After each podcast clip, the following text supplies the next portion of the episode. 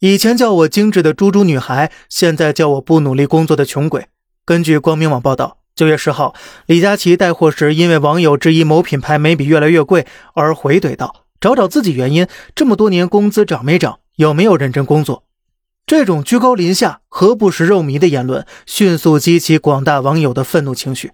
看看直播而已，无端端被骂了。销售不从质量工艺上说服消费者，反倒让客户反思自己为何买不起。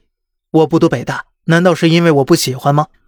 互联网行业有句经典名言：“站在风口上，猪都能飞。”李佳琦从工资不过万到带货几个亿，全款买下上海豪宅，实现阶级跨越。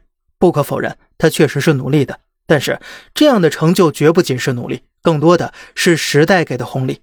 还有很多人随着工龄增长，工资不仅没有太大涨幅，反而要面对裁员风险。你能说兢兢业业、勤勤恳恳的他们不努力吗？大家进入直播间就是希望买到物美价廉的东西，而非花钱买气受。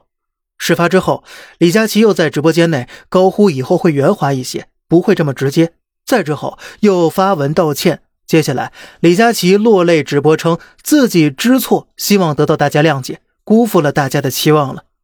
很多人都希望李佳琦还能够想起那个曾经怎么播都没人看，直播间只有几十人，但是依旧坚持努力的自己。那么，看到听到李佳琦霸榜热搜两天的这个事件之后，您还会继续为主播带货接着买单吗？欢迎留下您的观点。好了，这里是小胖侃大山，每天早上七点与您分享一些这世上发生的事儿，观点来自网络，咱们下期再见，拜拜。